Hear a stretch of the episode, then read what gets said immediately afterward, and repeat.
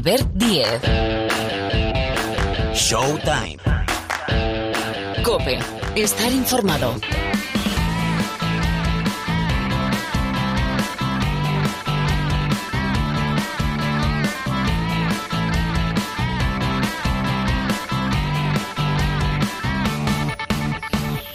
Hola, ¿qué tal? ¿Cómo estáis? Bienvenidos, bienvenidas una semana más aquí al rincón del baloncesto de la cadena Cope. Suena, ya arranca. Showtime, nuevo capítulo saliendo casi siempre los martes. Y bueno, de inicio nos vais a permitir, yo creo que es obligado, ¿verdad? Felicitar al subcampeón de Europa, al Perfumerías Avenida de Salamanca. Grandísima competición y para nosotros, yo creo que para muchos y para ellas también, esto, bueno, esto es como si fuese un título. Subcampeonas de Europa ante el todopoderoso Ekaterimburgo de Alba Torrens, a la que también felicitamos. A ver si el baloncesto femenino ha subido ese peldaño que ya hace unos años bajó. No por calidad, no porque falte calidad, sino porque acabas exportando el talento fuera de nuestras fronteras. Bueno, el Perfumerías Avenida, subcampeón de Europa, esta semana arrancan, y vamos a hablar enseguida, ¿eh? los playoffs de cuartos de final de la Euroliga. Recordad, Barcelona Zenit, Anadolu Efes Real Madrid, CSK Fenerbahce y Armani Milán Bayern de Múnich. Al mejor de cinco partidos y con el factor pista para los equipos que he citado en primer lugar. Hay que preguntar, bueno, tenemos tertulia NBA, ¿eh? Por Gaby Deck, visado, eh, la pandemia de coronavirus, se le está agotando el tiempo para vestir la camiseta de Oklahoma. En cambio, ha debutado, y preguntaremos, Vincent Poirier con el Real Madrid. Repasaremos cómo está la Liga Endesa. Preguntaremos por Gentile, también afectado por coronavirus, que deja el Movistar Estudiantes. Bueno, hay muchísimas cosas en la parte final. El eh, Supermanager. Tenemos muchas historias. Jorge Martínez poniendo sonido cope, sonido Martínez en la sala de máquinas. El saludo de Albert Díez al micrófono manda para arrancar la Euroliga en Showtime.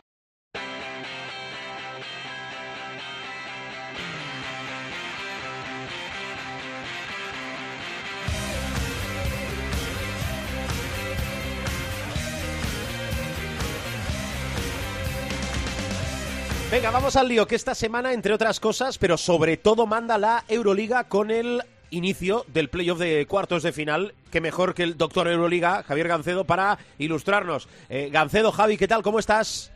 Muy buenas, Albert, tío, aquí estamos. Eh, obviamente las cosas no salen solas y hay mucho trabajo que hacer antes de que empiece tanto los playoffs de la Euroliga como la final de la Eurocup. ¿no? Exacto. O sea, que tenemos lío. Exacto, que sirve casi de terapia. Él me lo va a permitir este programa para, para Gancedo y nosotros para apropiarnos de, de su talento. Eh, oye, eh, permíteme que, que, repasemos, después te pregunto por la Eurocup, ¿eh? pero eliminatoria, eliminatoria. Eh, voy a arrancar por la del líder de la fase regular, eh, Barcelona Zenit, el Zenit que al final aprovechó esas dos últimas balas que tenía para no dar opción, en este caso a Valencia. Claro, se está hablando, y escuché una frase de Nico Mirotic, si, as, si hacemos lo que debemos y lo que sabemos no va a haber opción. ¿Es, ¿Es muy favorito el Barça? ¿Tú ves muy favorito al Barça en esta eliminatoria? No sé, yo creo que si lo vas a hacer lo que suele hacer, el Zenit está preparado para hacerlo. Ya le ha ganado un partido. El, el, el Barça es el mejor equipo defensivo de la liga, me, permiten 73,6 puntos por partido, pero es que el Zenit es segundo, está en menos de 75 puntos también, así que eh, espero partidos defensivos, tácticos y y bueno, eh, si se llega igualado, Zenit es un equipo peligroso, ¿no? Ya veremos qué pasa. Es verdad que el partido de, de Barcelona, el parado, lo resolvió muy bien el Barça y que en general, obviamente, el Barça tiene muchísimo más talento prácticamente en todas las posiciones, ¿no? Uh -huh. Pero Zenit tiene una serie de jugadores, sobre todo Austin Collins y, y Billy Bayron, que si cogen la racha son peligrosos. Y, y un jugador experimentado como Casey Rivers, que también puede meter muchos triples desde el perímetro. Uh, estoy seguro que Kevin Pangos estará motivadísimo, además llega un momento de forma excelente. Sí, sí. Y aunque la gente dice que Barça en tres, mmm, yo creo que el Zenit va a dar mucha más guerra de lo que parece. ¿eh? Sí, sí. Yo, en mi quiniela particular, que solo la he visto yo, eh, pero que comparto contigo y con todos los demás, yo he puesto 3-1 para el Barcelona. Y eh, nada, do, dos, dos, apuntes. Eh, el Zenit de Xavi Pascual, con el marchamo de Xavi Pascual. Para mí hay dos entrenadores, debe haber muchos más, eh, pero destaco a dos, que son Vicius y Xavi Pascual, que hacen mejores a los jugadores que tienen y crecen. Lo de Kevin Pangos que tú decías, yo pensaba que eh, la mejor versión de Kevin Pangos la habíamos visto con Jasikevicius en el Zalgiris. Pues de lo que viene últimamente lo estoy poniendo en duda, ¿eh? Así, así anda, sí, eh, claramente. También se da la circunstancia de que Sara fue jugador de Xavi y eso tiene su gracia también, ¿no? Eh, no sé, no, creo que haya pasado muchas veces, aunque obviamente a, a, a le ha pasado también con Obrado, de hecho, ¿no? Pero, pero no es algo habitual, ¿no? Sí. Bueno, venga, otra eliminatoria, la del otro equipo español, Anadolu Efes, Real Madrid. Claro, si tú decías que hay mucha gente que en el Barça Zenit, en la eliminatoria entre el Barcelona y el Zenit, pone un 3-0, aquí también hay mucha gente que sitúa un 3-0 por el nivel del, del EFES, ¿no? Pero es que yo creo que si algún equipo eh, se merece ese crédito a pesar de todo lo que le está pasando, es el Real Madrid. No sé, ¿cómo lo ves tú? No sé, yo creo, a ver, el Madrid ha perdido a Gavidec, pero ha recuperado a Rudy Fernández y ha recuperado a Sergio Yul, que son dos mm. jugadores con muchísima experiencia. Creo que además Usman Garuba ha dado un paso adelante en los últimos partidos. Han conseguido también descansar un poquito a David Tavares, que lleva una paliza extraordinaria y ha jugado pocos minutos últimamente Creo que el Madrid eh, tiene un montón de jugadores que llevan muchísimos años jugando juntos. Cuento como siete, ocho que llevan mínimo cinco temporadas jugando juntos. Y eso suma, creo. Eh, obviamente creo que es ese favorito. Primero tiene el factor cancha. Segundo, también tiene un bloque de jugadores jugando los últimos tres años juntos. Y sobre todo tiene dos jugadores diferenciales como Shane Larkin y Vasily Michic.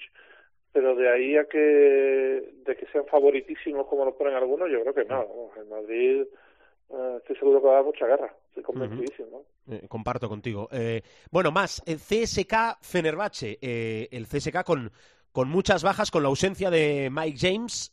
¿Cómo ves esta eliminatoria? Porque vienen ahora dos batallas, CSK Fenerbahce y Armani Milan Bayern, ¿qué tela? Bueno, es que es difícil, ¿eh? Porque esta yo creo que es la más difícil de pronosticar porque el Chesca está sin James, está sin Milutinov, está también sin Bolomboy y ya veremos si con Daniel Hackett o sin Daniel Hackett. Son cuatro jugadores eh, top, que podrían ser titulares, bueno, quizá Bolomboy no, pero los otros tres podrían ser titulares perfectamente en cualquier momento. Pero es que el Fenerbahce pues también tiene sus bajas. Eh, va a venir aquí con, cuatro jugadores seguros fuera, uno de ellos Jan Vesely, y, no va a ser fácil. Eh, tengo curiosidad por ver a De Colo eh, contra, contra Chesca. Él, solamente jugó un partido esta temporada, o sea, su único partido de vuelta en Moscú para jugar contra Chesca hizo 22 puntos, 9 asistencias y algo así como 38 de valoración así.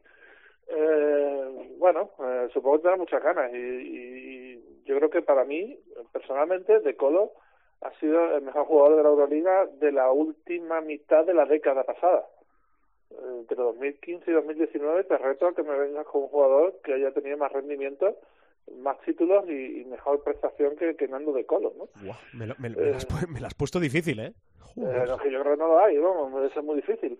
El caso es que mm, ya veremos si parece que tiene la duda de Marco Gudrich, esto puede ser muy clave en, la eliminatoria, pero bueno, Fenerbahce quizá tenga ventaja eh, en los bases eh, eh, y quizá Chesca tenga más ventaja en las posiciones galeras, sobre todo por el tema de Will Clyburn, que creo que es un juego que puede marcar diferencias, pero pero bueno, ya veremos. Creo que mm, terreno explorado, no sé cómo decirlo. Eh, hay tantas bajas en los dos equipos que puede pasar cualquier cosa. Sí, sí. Tal vez aquello que decimos muchas veces, ¿no? Pero después hay que ver cómo evoluciona. Eh, pero de inicio parece la eliminatoria más, más igualada y Armani Milán Bayern, que te digo una cosa, eh, a mí el Bayern, los eh, dos partidos, por ejemplo, que le he visto ante el Barcelona, que es uno de los dos equipos que le ha ganado los dos partidos al Barcelona, el otro es el, el EFES, me ha gustado mucho, un equipo muy físico. Eh, tuve que tirar de, historial para recordar que Reynolds jugó en el Barcelona un mes.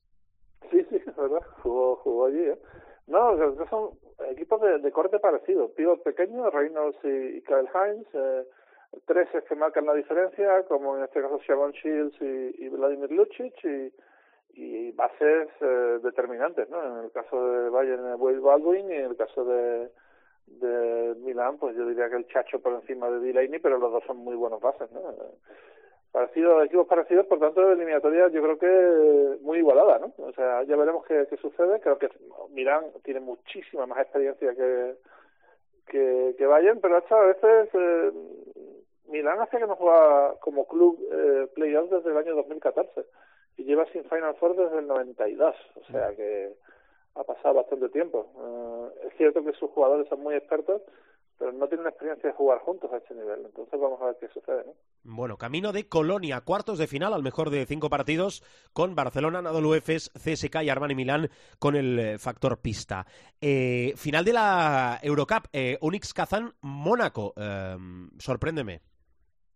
Bueno, eh, los dos equipos ya están metidos en Euroliga. Ayer se, se hizo público que se va a jugar el primer partido en Mónaco. Han, ha habido un acuerdo entre los dos equipos para jugar el primer partido en Mónaco porque eh, hay restricciones de COVID a la hora de volver a, a Mónaco, con lo cual van a intentar pues limitar los viajes. Sí. Y jugarán el primero en el Stade Louis II, o sea, en el campo de Mónaco, y luego el 2 y de ser necesario el 3 se jugarían en el Basket Hall de Kazán. Bueno, eh, vamos a ver, el Unix tiene la duda casi seguro baja de Jordan Morgan, el pívot titular. Eh, los dos equipos tienen, si no está Jordan Morgan, creo que tienen eh, equipos de corte parecido, eh, con pivos pequeños pero muy físicos. Y yo creo que va a ser una final espectacular. O sea, si es la mitad espectacular que la semifinal de Unix con Virtus, que ha sido Sí. maravillosa, eh, cualquier cosa que sea parecido a eso será. Yo, yo lo firmo, vaya. Bueno, pues así está el baloncesto europeo, eh, doctor Euroliga. Si es que si es que tocaba la llamada, ya sabes, Gancedo, te lo digo siempre, que molestamos, pero molestamos poco. Eh, por cierto, que estás escuchando, que siempre nos gusta también mezclar deporte, en este caso baloncesto y, y- y cultura, más cultura, porque el deporte es cultura, obviamente, pero música, que es, es un gran amante de la, de la música y de la buena música, Gancedo. ¿Qué escuchas en tus ratos libres, que hay pocos? Ahora últimamente nuevo nada, pero hoy debo decir que hoy he descubierto que hay un concierto de The Cure en el Royal Albert Hall en YouTube que son tres horas y media, que es una auténtica pasada. Está grabado perfecto, o sea, es una, una, una, una auténtica maravilla. ¿eh? Eh, si quieres luego te paso el link y lo pones en... en Sí, por favor, claro. Showtime, Sí. porque porque de verdad que es que me, me, me impresiona mucho 45 canciones, o sea, una, una, una pasada increíble. ¿eh? Así que ya que no tengo nada nuevo que recomendar eh, o que no estoy escuchando mucha nueva música últimamente, tirar de clásicos siempre está bien. ¿no? Vale, de Cure, ¿eh? después ponemos el link en, en la- en las redes sociales del programa. Bueno, Javi, que, que sé que tienes mucho trabajo, que gracias por tu tiempo, eh, feliz semana, sobrevive, lo harás, porque eh, le faltan horas, no sabemos cómo aprovecha tanto, tanto elogio, dirá alguno, ¿eh? tanto elogio, es que es un cerebro este tío. Ya, sabiendo hacerme la pelota, Por decir, supuesto. ya, pa- Sí, es para que es para, no, es para que vuelvas, no es no es no tiene otro no tiene otro si sentido que para que voy a vuelvas. volver, si, pues, si, si voy a volver cada vez que me llame voy a estar, hombre. Es, cierto, ¿eh? Siempre hacemos lo mismo y siempre vuelves, ¿eh? Eso quiere decir que Sí, te sí, sí. gusta. Soy como Elvis Presley, no me voy nunca. Ya sabes que hay una isla donde está... Bueno, esto es otra historia. Javi, cuídate, gracias. Cuídate, hasta Un luego. abrazo.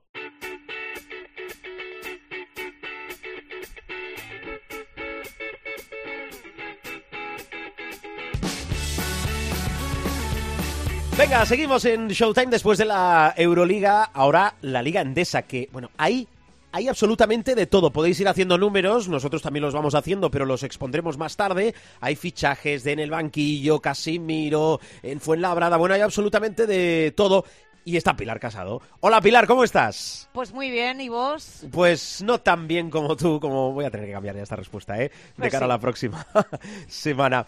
Eh, a ver, repasamos eh, el estado de la cuestión. La cuestión es la Liga Endesa, la Liga ACB, jornada 32, que bueno, ya sabéis que vienen, entendedme, mutiladas algunas jornadas por la pandemia de coronavirus que afecta a algunos equipos, pero bueno, ni tan mal que vamos recuperando absolutamente todo y completando absolutamente todo. Eh, solo faltaría esta temporada, Pilar nos trae su quinteto. Eh, ¿Has tenido que seleccionar mucho o no? Eh, no, no te vayas a pensar, No. ¿eh? porque la verdad es que, bueno, como hubo doble jornada la pasada semana, eh, hay muchas cositas interesantes. Estamos en la jornada 32. Eh, van a quedar algunos partidos aplazados, dos en concreto de esta 32, que es el Retabet Bilbao Urbas Fuenlabrada y UCAM Moraván Andorra. Y recuerdo, ahora sí que empieza la verdadera pelea porque los partidos se jueguen más o menos a tiempo y se puedan recuperar, porque evidentemente estamos a seis jornadas del fin de la fase regular y ahora sí que ya queda poco margen de maniobra para poder trastocar los calendarios y que se llegue a la 38 con todo disputado. ¿Para qué? Para unos a playoff, para decidir los descensos, etcétera, etcétera. En esta jornada 32, como te digo, el COVID es protagonista, eh, no solo por esos dos partidos aplazados, eh, también hay que hablar de una renuncia, la de Sergio Hernández. Eh, renunciar a seguir en Zaragoza por motivos personales. Hay que decir que, bueno, pues hay casos de coronavirus en su familia en Argentina. Lógicamente el entrenador entendía que era el momento de regresar a Argentina, así que desde aquí desearle lo mejor a él y a la familia que se recuperen pronto y viene. Y el COVID nos deja sin eh, ver a Alessandro Gentile eh, en meses. ¿Por qué? Bueno, pues Alessandro Gentile publicó un post en su cuenta de Instagram el domingo por la tarde, eh, después del partido contra el Betis. Eh, Alex Gentile decía en ese post, desafortunadamente mi temporada termina aquí después de pasar el COVID hace unos meses. Recordemos que él fue de los que eh, se contagió en ese megabrote en el mes de enero que tuvo el conjunto colegial. Sigo sufriendo, escribía Alex Gentile, algunos efectos colaterales del virus que me impiden ayudar a mi equipo en la pista. Necesitaré estar un tiempo para recuperarme bien, tanto física como mentalmente. Le quiero agradecer a toda la familia del Movistar Estudiantes el apoyo. Se llevaba muy bien con Javier Zamora y por eso le dedica unas líneas. Le dice gracias Javier Zamora por quererme a tu lado, aunque las cosas no salieran como queríamos. Gracias a J. Cuspinera por entender mi situación personal y gracias a todo el cuerpo médico y compañeros que me han apoyado en estos duros meses. Eh, Alessandro Gentile, desde mitad de enero que se produjo ese brote de coronavirus en estudiantes, eh, creo recordar que viajó a Santiago, pero no jugó viajó a San Sebastián y algo jugó, pero eh, prácticamente desde hace tres meses no ha podido volver a la rutina con el equipo. Y deja un mensaje. Quiero aprovechar, escribe Gentile, para dar un aviso amistoso a quienes continúan dudando de la existencia del COVID. Cada persona es diferente y el virus puede afectarle de diferentes maneras. Sed cuidadosos y seguid todas las reglas sanitarias que tenemos. Solo quiero desearos a todos mucha salud y animar a todo el mundo a seguir cuidándose en esta complicada era que nos está tocando vivir. Así que, como digo, se cierra la etapa de Alessandro Gentile en el Movistar Estudiantes eh, porque no puede volver a una cancha de juego. De eso un día hablaremos con eh, tiempo porque eh, muchos están haciendo el esfuerzo de jugar, pero no sabemos muy bien en qué condiciones lo hacen, a menos de que les cuesta Dios y ayuda un entrenamiento o subir unas escaleras o cosas tan sencillas como esa. Pero en fin, al margen de esto hay que hablar de la leyenda del Barça, de Pau Gasol, que cada día se va acercando a su mejor versión. De hecho, este fin de semana ante el Baxi Manresa completó su mejor partido desde que regresara. En poco más de 10 minutos que jugó ante el Baxi Manresa, Pau Gasol anotó 13 puntos y capturado dos rebotes para un 16 de valoración. Hizo un 5 de 6 en tiros de 2, 0 de 1 en triples y 3 de 3 desde el 4-60. Hoy hay que hablar del San Pablo Burgos, entre otras cosas, porque eh, venció en la pista del Vasconia, lo cual no es sencillo, y porque además se coloca con esa victoria quinto en la tabla. Ganó 83-94. Víctor Benítez fue fundamental para desequilibrar el partido con 17 de valoraciones y muy bien acompañado, por cierto, por un gran Alex Renfro en la dirección del equipo y una pareja interior, Dejan Kravich y Jasiel Rivero, que superó a los hombres de la pintura del plantel vasconista. Renfro fue el más valorado, hizo 22. Eh, como te decía, esta jornada 32 se queda incompleta, por tanto la designación del mejor jugador de la semana queda aplazado hasta que se disputen los dos partidos que restan. Eso sí, hay candidatos a hacerse con ese reconocimiento. Por ejemplo, el base del ECO Surreal Betis, Jerome Randall, y el alero del Casa de Zaragoza, Nicolás Brusino, ambos vitales en los importantes triunfos cosechados por sus respectivos equipos. En el caso del Betis, en la pista del Movistar Estudiantes, eh, fue sin duda el hombre que marcó el ritmo del choque. Estuvo en pista, no llegó a los 25 minutos, hizo 31 créditos de valoración. Se convirtió en el máximo anotador del partido tras sumar 27 puntos con unos porcentajes de tiro elevadísimos un 78 en tiros de dos, un 67 en triples y perfecto 7 de 7 desde la línea de personal. Hay que decir que completó su actuación con dos rebotes, tres asistencias, una recuperación y cuatro faltas recibidas.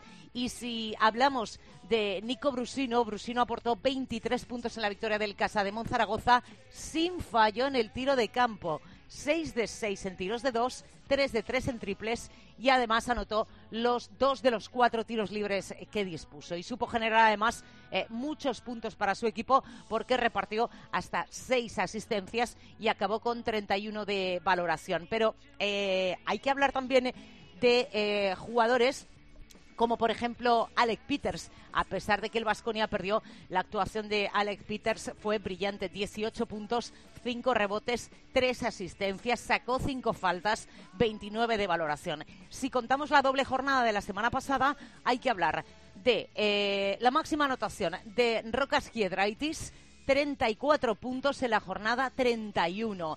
Si hablamos de rebotes, empieza a ser un clásico en esta sección. Es la tercera semana consecutiva y quinta de la temporada en la que Ángel Delgado, el pívot del Movistar Estudiantes, se convierte en el máximo reboteador. Hizo 15 rebotes en la jornada 31 ante Basconia. En ese top 3 entra también ante Tomic con 13 partido de la jornada 27 y Delgado 12 rebotes en la 32.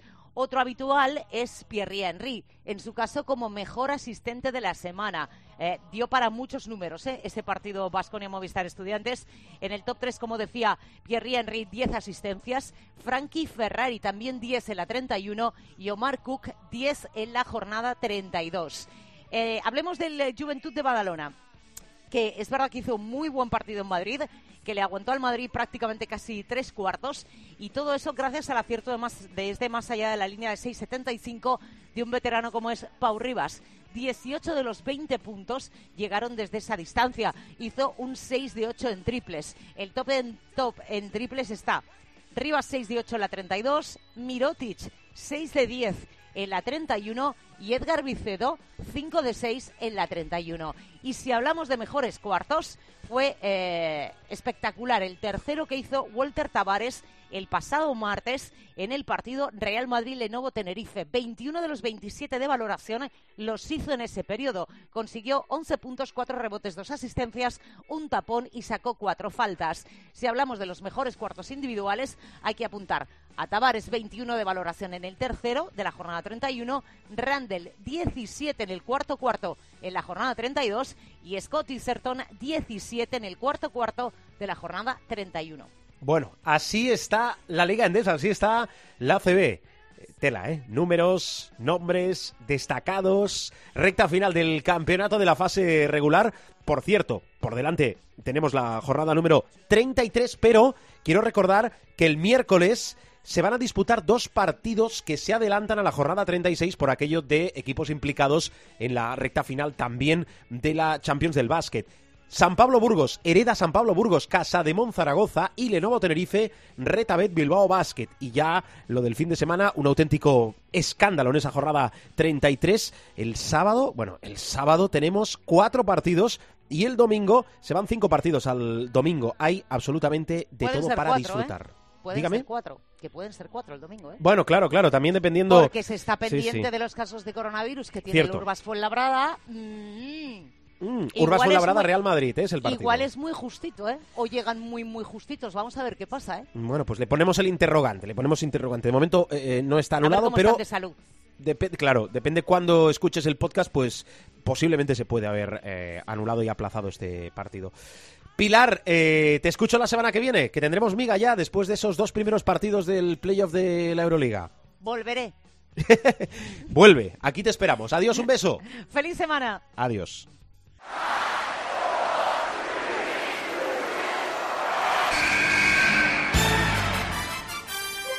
The inbound pass comes into Jordan. Here's Michael at the foul line. A shot on Elo. Good! The Bulls win! They win! They do have a timeout. Decide not to use it. Curry, way downtown. Bang! Bang! Oh, what a shot from Curry! Gasol con ganas de jugársela. They do have a timeout. Decide not to use it. Curry, way downtown. Bang! Bang! Oh, what a shot from Curry! Bueno, vamos con la tertulia del programa, tertulia básicamente de la NBA, pero este espacio es un gran contenedor para hablar de otras cosas. La verdad es que tenemos muchas cosas, con lo cual les voy a pedir a, a Rubén y a Miguel Ángel, al profe y a Rubén, a ver si podemos meter muchos temas con respuestas ágiles. Profesor, ¿qué tal? ¿Cómo estás? Muy bien. Gracias por acompañarnos otra semana más. Parra, bienvenido. Buenas. Bueno, los dos hablasteis ya, además eh, diseccionasteis muy bien eh, los playoffs de cuartos de la Euroliga que arrancan esta semana.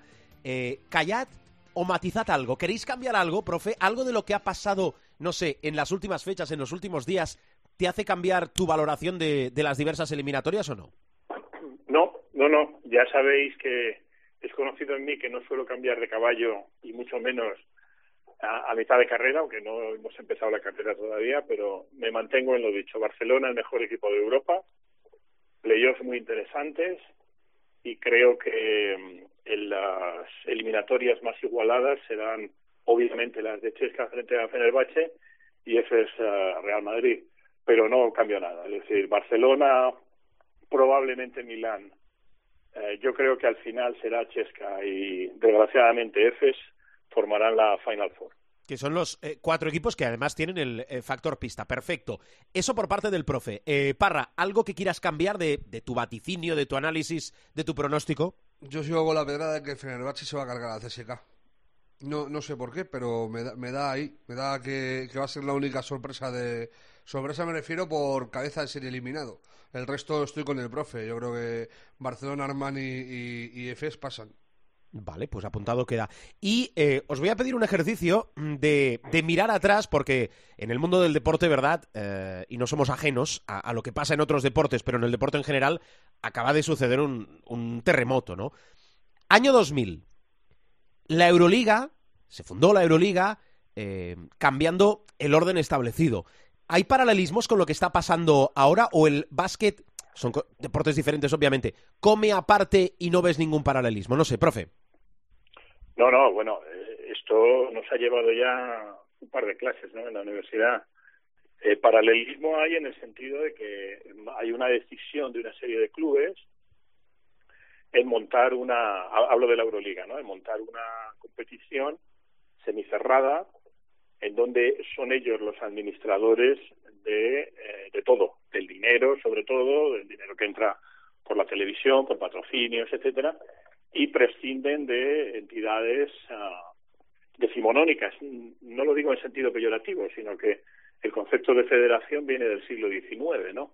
Eh, por lo tanto, se trata de una idea de eh, una serie de clubes que quieren gestionar sus recursos al margen de entidades más o menos burocráticas eh, y por lo tanto eso automáticamente provoca un cisma, como tantos ha habido en la historia, en todos los órdenes de la vida, porque las entidades que hasta entonces dominan la situación, la FIBA, en el caso del fútbol la UEFA y en menor medida la FIFA, porque en el fútbol quizá en este proyecto de Superliga no hay un ataque tan directo a la FIFA, pero sí obviamente a la UEFA, y por lo tanto lo que hacen es uh, copiar un modelo eh, hasta cierto punto muy estadounidense, muy capitalista, que es que los clubes se gestionan sus propios recursos al margen de entidades federativas, etcétera. Por lo tanto, sí hay paralelismos.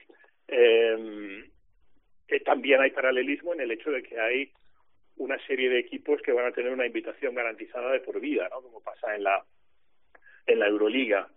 Eh, a partir de ahí, pues bueno, eh, lo lógico es que hubiera una negociación, porque al final, uh, si me permitís, esto no es una cuestión, lo decía yo ayer en la clase, esto no es una cuestión de dinero por parte de los uh, clubes que crean la Superliga o la Euroliga contra el romanticismo de la UEFA o de la FIFA o de la FIBA.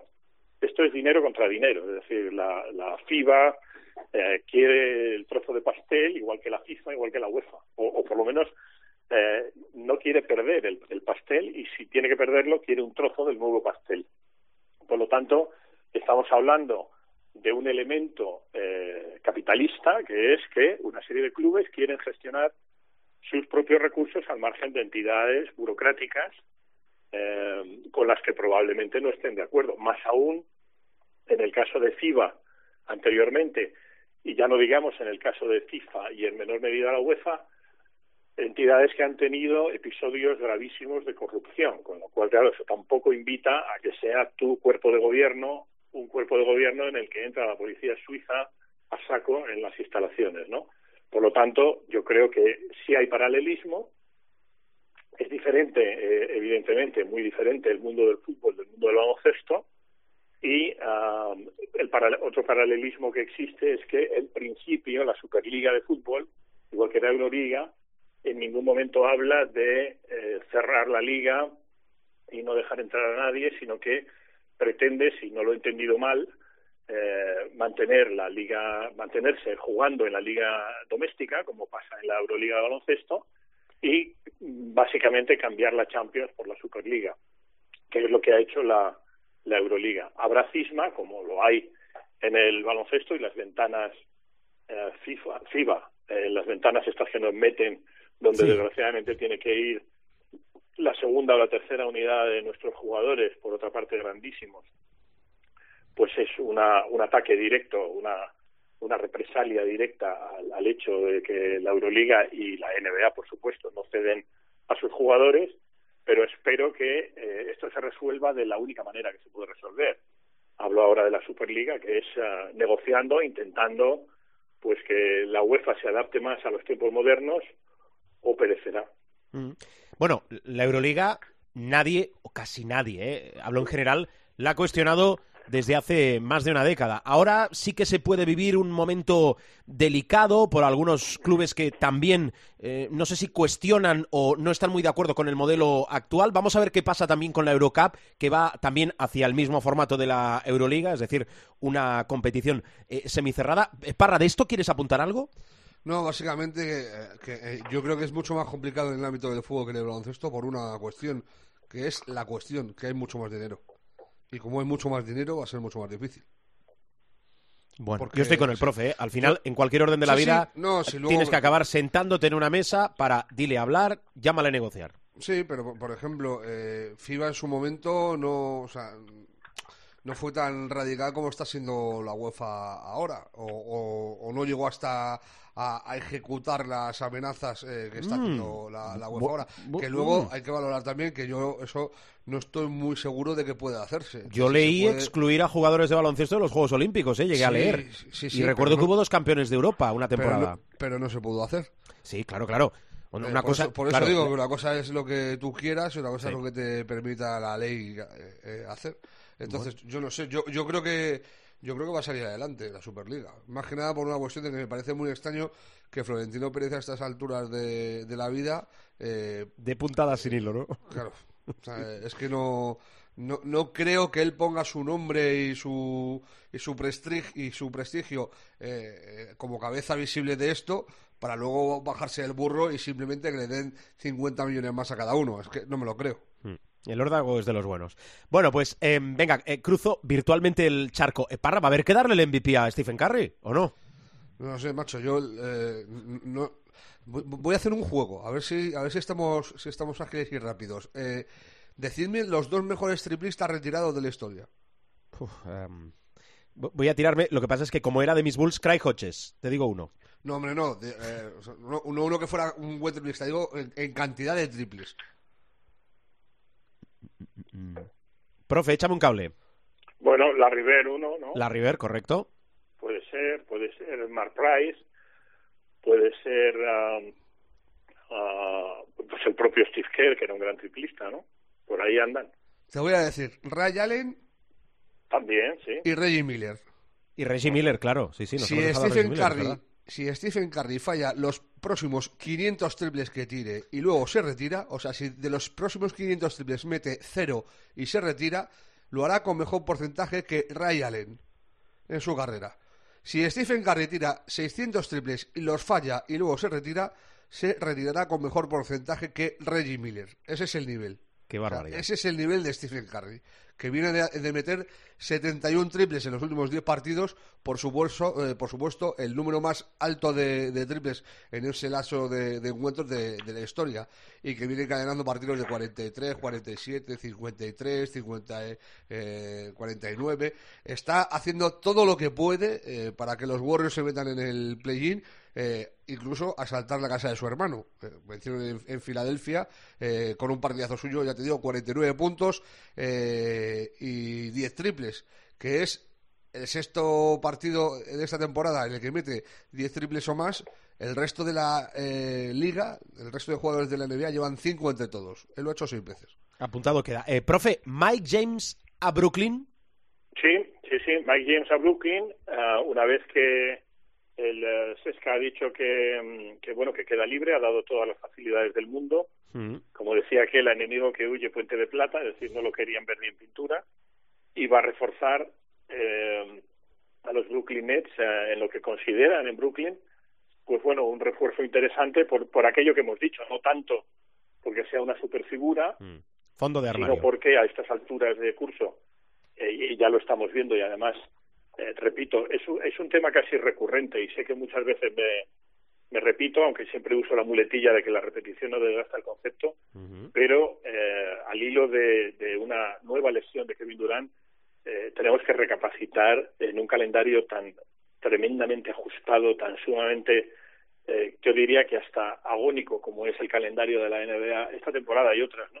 La cantidad de lesiones que, que están habiendo, eh, pues bueno, eh, lo que decimos muchas veces, ya no es tanto que tenga una enorme calidad, que la tiene, quizá no para la NBA para ser figura, pero sí para rotar, para tener recursos humanos, el entrenador Nash para eh, eventuales lesiones, descanso de titulares, eh, darle minutos cuando el equipo esté ganando o perdiendo y puedan ah, descansar la primera unidad, o sea, ese tipo de cosas que más que nunca en, una temporada como esta, donde hay un calendario tan agónico con las lesiones que hay, eh, que yo creo que, que es que ya clama al cielo, ¿no? que se- es que cada día hablamos de una lesión en la NBA, pero cada día, literalmente, de una o de dos, y lo, lo hacemos como cuando Rubén nos describe los partidos que va a haber, pues nosotros hablamos de lesiones. Eso es algo que tendrían que recapacitar eh, las altas instancias de la NBA. Veo una difícil solución, pero bueno, Mike James lo que sí va a hacer es contribuir a eso que decimos, ¿no? Un, un cuerpo, un cuerpo más, un recurso humano más que va a permitir pues más, ah, más rotación y una cierta rotación de calidad. Mm, Qué lástima que por motivos diferentes, y ligándolo con, con, eh, los playoffs de la Euroliga, pero con la temporada en general, que, insisto, por motivos diferentes, Thomas Hertel y Mike James, que son dos jugadores de muchísima calidad, no hayan podido tener continuidad en la Euroliga esta temporada y obviamente eh, pierde también cierto nivel la Euroliga, sobre todo con Mike James, que es uno de los mejores jugadores, yo creo que está en el top 3 sin duda de la Euroliga. Eh, ligándolo, Parra, eh, ¿qué tiene, a ver, qué le pasa, qué tiene Kevin Durant ahora? No, es solo una contusión en el, en el muslo. Lo que pasa que es lo que dice el profe. Viene de donde viene, viene de estar Mm. un año parado por, el- por lo del Aquiles. eh, luego también ha tenido otra otra lesión que le ha tenido casi dos meses parado y quiere ser muy prudentes. Eh, de momento no, próxima- no juega el, el próximo partido, pero yo creo que en el fin de semana volverá. O sea, es, es una contusión. No estamos hablando de ninguna rotura muscular ni ningún. No es un esfuerzo eh, realizado al saltar y tal, es un golpe. Entonces yo entiendo que con un golpe eh, bastante me parece ya que pare un partido eh, y, que reaparecerá en breve. Lo que estoy totalmente de acuerdo es en lo, de- en lo que ha dicho el profesor de calendario. O sea, se les ha ido de las manos. Yo creo que entiendo que tenían que ajustar por encima de los 70 por lo de la televisión, pero tendrían que haber hablado y renegociar eso de alguna manera. Porque hacer más de 66 partidos eh, eh, de temporada regular es una burrada. Ya, 66 ya era mucho, pero hacer, hacer más, hacer 72, eh, y se está demostrando. eh, todos los días dice el profe, es que es, esto es como cuando Parra dice los partidos que a haber. Todo, yo todos los días eh, me tiro como media hora, 40 minutos viendo la lista de bajas. No es coña, ¿eh? Es que hay una lista de bajas a diario de 25, 30, 40 jugadores. Eh, no, no es que todos sean baja, es eh, quién va a ser probable, quién es cuestionable, eh, quién juega, quién no juega. O sea, eh, la lista de, de, de cada, de cada día, eh, que hay días que hay 5 o 6 partidos, o sea, no es que jueguen todos los equipos. Por la lista de esos jugadores que se sabe si van a estar o no para, para el próximo encuentro, eh, ya te digo, es, es, es amplísima y yo creo que la culpable suprema es el calendario, claro. Se les ha ido un poco la mano ¿eh? con eso de show must go on. Pero bueno, eh, la situación de Gavidec, eh, profe, a ver, eh, que, que le va a faltar temporada al ritmo que lleva para poder eh, vestir la camiseta de Oklahoma, ¿no? Bueno, eh, estamos en lo mismo, es decir, eh, aquí hay además un caso interesante en cuanto a que eh, Oklahoma City tiene que cumplir con ah, el ah, mínimo salarial. Eh, bueno, los oyentes de este programa son muy avezados en el en los temas de baloncesto y por lo tanto saben que igual que hay un tope salarial, que es que sumados todos los salarios de jugadores no te puedes pasar de un límite, a partir de ahí tienes que pagar un impuesto de lujo, que lo paga el, el dueño el millonario, ¿vale? Pero también eso conlleva un suelo salarial, es decir, tienes que gastarte un mínimo en salarios. y Oklahoma City eh, se, dieron dos circunstancias.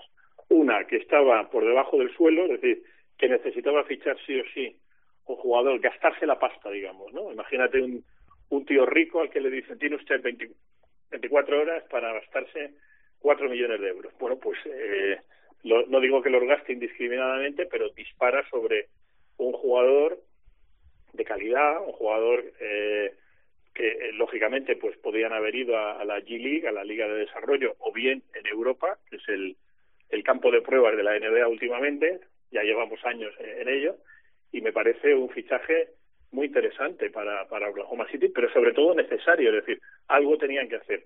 Le hace, como dice, como decíamos de pequeño, un avión monumental al Real Madrid, porque si ya eran pocos, eh, encima Gavidec se va a Oklahoma, entre ausencias, lesiones, relesiones y reausencias, pues imagínate, y en Oklahoma City Thunder la verdad es que eso que se llama el depth chart, es decir, la profundidad o el, el, aspecto de profundidad que tiene un equipo, pues debe andar por la cuarta unidad, pero es que eso es secundario. Para Oklahoma City no es un problema el tener al jugador, sino que eh, era necesario, ha fichado bien, ha fichado un jugador atractivo, interesante, y por lo tanto, bueno, pues, pues ahí está, es decir, eh, no, no, no hay mucho más que añadir. Bueno, entrevistado y pandemia por coronavirus y confinamiento, vamos a ver con, cómo le va eh, eh, este final de temporada, lo poquito, vamos a cruzar los dedos. Bueno, alguien me decía después de las informaciones que llegaban, bueno, pero ¿puede volver al Real Madrid o no? Yo creo que ni por él ni por el Real Madrid, ¿no? Que ha invertido también eh, ese dinero en adelantar la llegada de Vincent Poirier. Eh, Parra, te quiero preguntar, entre otras cosas, por Phoenix. ¿Le colgamos el cartel de equipo? Esta es una de las preguntas, ¿eh? Pero ¿le colgamos el eh, cartel de equipo revelación de la temporada? Y no sé si algo más. Para mí sí, si la cuestión es lo que te dije el otro día. Eh, eh, es que está, está Utah también. Yo no pensaba que Utah iba a estar tan bien. O sea, Utah está con el mejor récord de la, de la NBA. Entonces, ¿qué es más sorpresa? ¿Que Utah esté primero con el mejor récord de la NBA? O, o, lo de Phoenix, pues a mí te diría que incluso lo de Phoenix. Sí, sí. Claro, vienen también de cargarse a, a los Bucks, a Milwaukee. Claro, Eso amplifica mucho el, el altavoz. Por cierto, menudo partido. Termina con, en la prórroga con una falta sobre, sobre Booker a tres décimas del final. Eh, anota un tiro libre y falla el otro y gana el partido en un partido que no pudo acabar ante Tocumpo. Ya te digo, yo por la magnitud diría que incluso es más sorpresa lo de, lo de Phoenix que, que, lo de Utah. Utah acabó muy bien la temporada pasada, eh, perdió con Denver en el séptimo partido, pero realizando una serie espectacular. Eh, y, y, tenía mimbres. Eh, Phoenix ni siquiera pudo meterse eh, en la burbuja, pese a la marchada de los ocho triunfos en los ocho partidos eh, cuando estaba Ricky Rubio allí. Eh, entonces, eh, me parece muy llamativo que sea el segundo, o sea, de no entrar en, en playoff a ser el segundo mejor equipo de, del oeste, me, me, parece, me parece una pasada, sí. Mm. Oye, eh, repasemos rápidamente lo más destacado de cómo están las clasificaciones en el este y en el oeste a, a estas alturas de temporada, que yo creo que es interesante. Parra. El, en el, uy, si abro el micrófono mucho mejor. En, en el este Siempre. sigue comandando Filadelfia pese a la derrota eh, ante los Warriors. Eh, tienen a medio partido, a un partido a, a Brooklyn. Eh, también Brooklyn ha encadenado un par de derrotas eh, inesperadas, el, otro día después de la lesión de Durán. Y el tercero en discordia eh, sigue siendo Milwaukee. Eh, yo creo estos van a ser los tres primeros tal que así. Entonces, eh, Filadelfia y Brooklyn van a pelear por el primero. Milwaukee seguro va a ser el tercero. Yo creo que no, no les va a dar para cogerlos. Los tiene a, a, tres y cuatro partidos eh, respectivamente. Y luego a partir de ahí, Atlanta, Boston, eh, Nueva York. Eh, están dentro, o sea, son cuatro, quinto, cuarto, quinto y sexto. Y para el play-in ahora mismo estarían Miami, Charlotte, Indiana Pacers y Chicago Bulls. Pero tienen opciones los Wizards, que hay que reconocerlo, Westbrook lo está haciendo muy bien. A mí no me triunfa mucho, pero la verdad que lo está haciendo muy bien, eh, apoyado en la metralleta Bill. Y, están tirando para arriba los Wizards, están empatados ahora mismo con, con Chicago. Y, y, Toronto, que parece que ha reaccionado después de una malísima racha, ha ganado tres partidos seguidos y están ahí eh, enganchados. Como, como es hasta el décimo, te da margen. Yo creo que eh, hasta ahí se cierra en, en, el este, hasta Toronto, la opción de meterse en el play-in. Y en el oeste yo creo que está más cerrado incluso. Eh, yo apuntaría a que más allá de, de, de, Nueva Orleans no llega. A mí me parece que Sacramento no, no le va a dar para llegar a, para pelear el play-in. Y están eh, séptimo Dallas ahora mismo, octavo Memphis.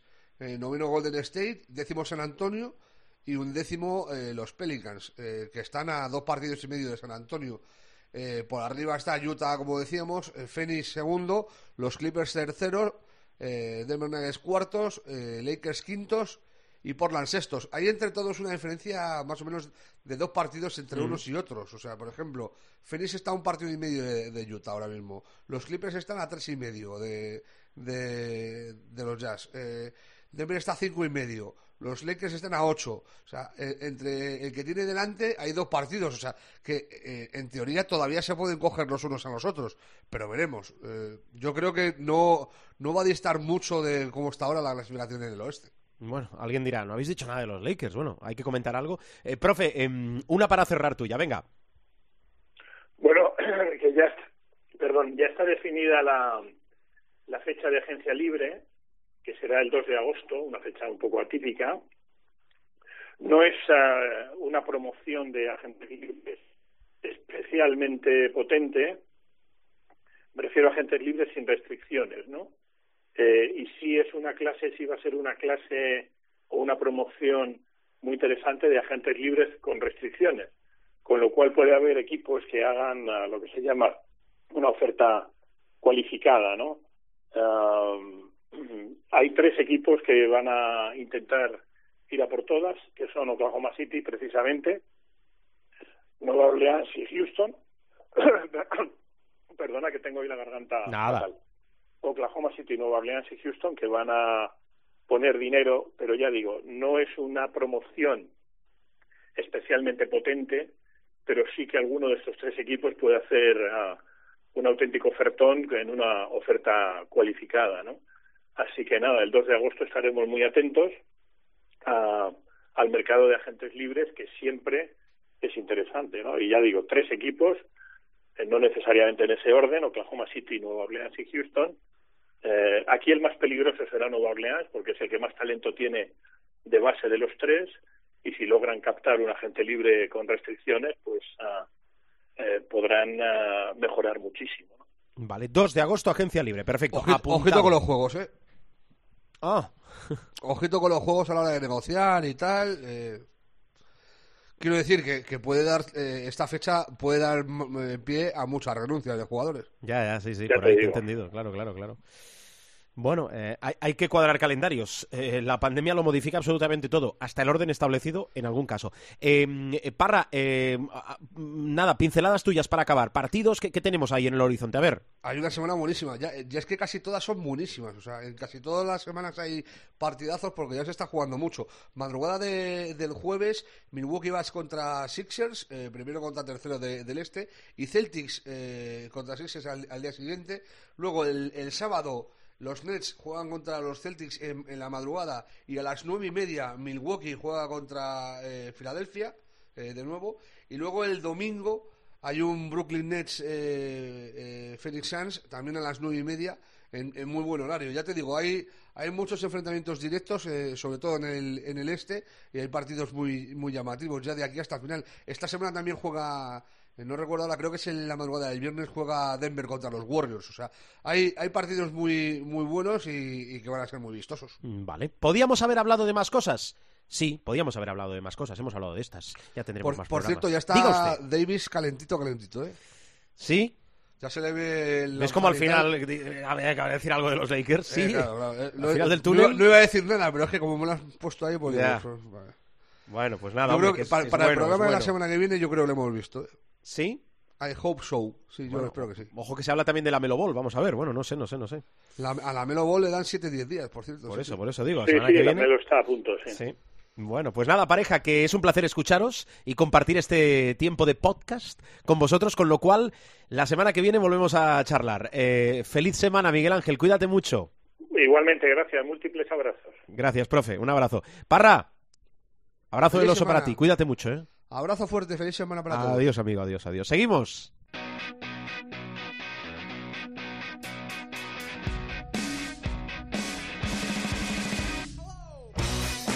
Bueno, y para cerrar programa, el Supermanager. Hola, Supermanager, ¿cómo estás? ¿Qué hay? Muy buenas. José Luis Gil, bienvenido. Bueno, ¿Cómo nos ha ido? ¿Cómo nos ha ido que estoy Mal, nervioso? Mal, mal, mal. Se ¿Mal? veía venir, ¿eh? Se veía venir que después de pasar la barrera de 200, después de ubicarnos en el top 400 de nuestra liga, pues eh, claro, después de, después de la calma siempre viene la tempestad, ¿eh? Eh, cambiamos el, el orden de los factores y acabamos la jornada. Hombre, es curioso porque eh, acabamos con 147,40. que Bueno. Es una puntuación Bueno. media baja. Sí, ha bajado el suflé, ¿eh? Sí, baja el suflé porque, claro, es decir, al compartir batacazos como por ejemplo el 4 de Radonjic o el 1 de Brizuela, mm, nos cuesta pocos puestos en realidad en la clasificación de la jornada, puesto 483 y nos cuesta pues eh, poquitos puestos en la, en la general. Hemos vuelto al, al top eh, 400, del 400 para abajo, al top 500 como aquel que dice, pero vamos, estamos en la, en la parte de arriba, pero sí, hombre, no ha sido, no ha sido la mejor jornada, hay que, hay que, hay que reconocerlo. Bueno, ay, ¿y cómo ha ido la jornada en general? La jornada en general, bueno, pues la jornada en general le ha ido muy bien al ganador de la, de la jornada. Le ha ido fantásticamente bien. Ahora te lo voy a decir, vas a tener que hacer aquí un poco de maquillaje. Esa pausa valorativa, ¿eh? esa, Esa pausa pa- valorativa, ganador, ¿eh? esa pausa valorativa, la espera de que Sí. se abra, se abra esto. Bueno, ahora vamos a repasar el equipo de José Luis Gil, que sabéis que es el equipo que adoptamos jornada tras jornada, que nos va a faltar temporada, pero hasta el batacazo, porque vamos a decirlo claro, es un batacazo, esos 147. eh, estábamos Ya muy, estamos, pero ya que muy estamos, bien. Pero bueno, no ya pasa nada. estamos- Diga, diga, diga, diga, ¿ha encontrado No. usted el documento? No, hombre, a ver, es que. eh, a ver. Eh, eh, la cosa se ha puesto muy, muy exigente, ¿no? Y, y- y yo lo entiendo, ¿eh?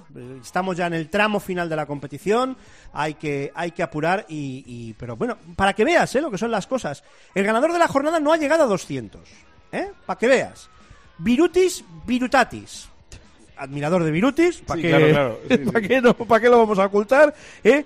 De SL Berto Off, Sí. 199,6. Eddie y 9 más. Este es admirador de Tavares. Tiene 193,20.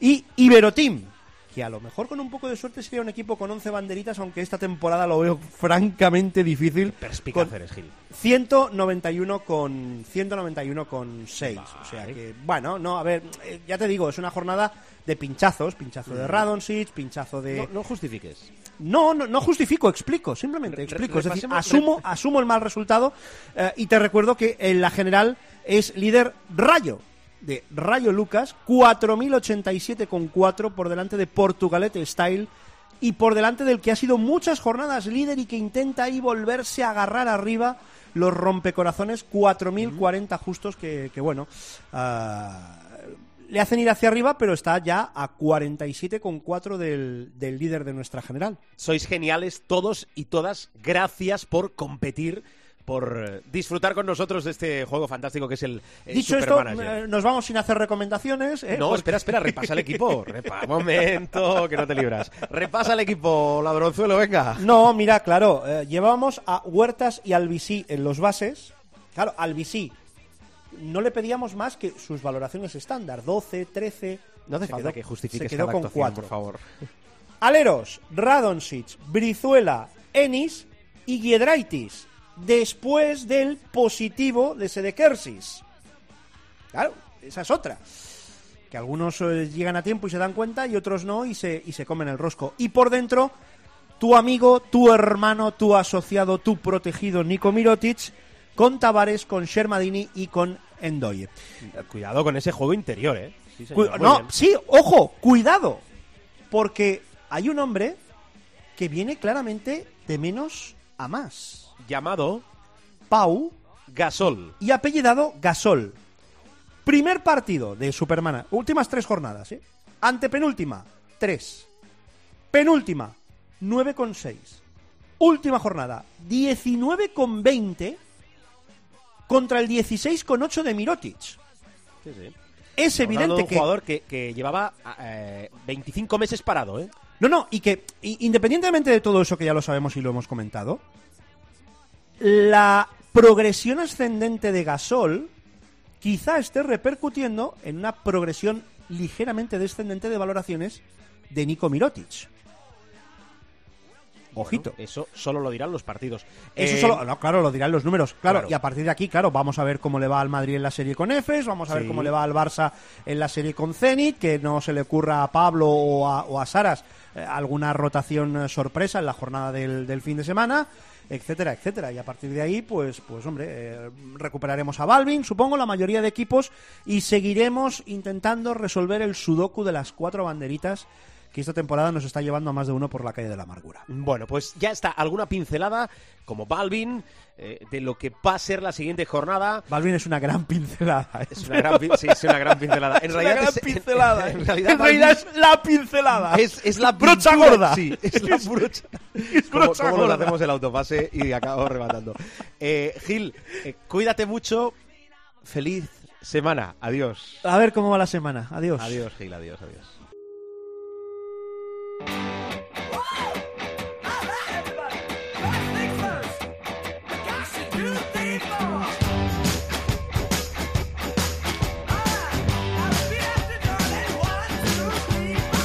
Nos vamos, bajamos la persiana del capítulo de esta semana. Os recuerdo que estamos siempre en www.cope.es, nuestra web chula. Buscáis el sitio de Showtime en los podcasts y podéis escuchar y descargar, descargar y escuchar por este orden todos los programas de esta temporada y también de las temporadas anteriores y también nos podéis buscar y encontrar, claro, en los principales kioscos de descarga, caso de iTunes o de iBox. Salimos habitualmente, casi siempre, los martes, con lo cual os deseo una gran semana de baloncesto y sobre todo mucha prudencia. Adiós.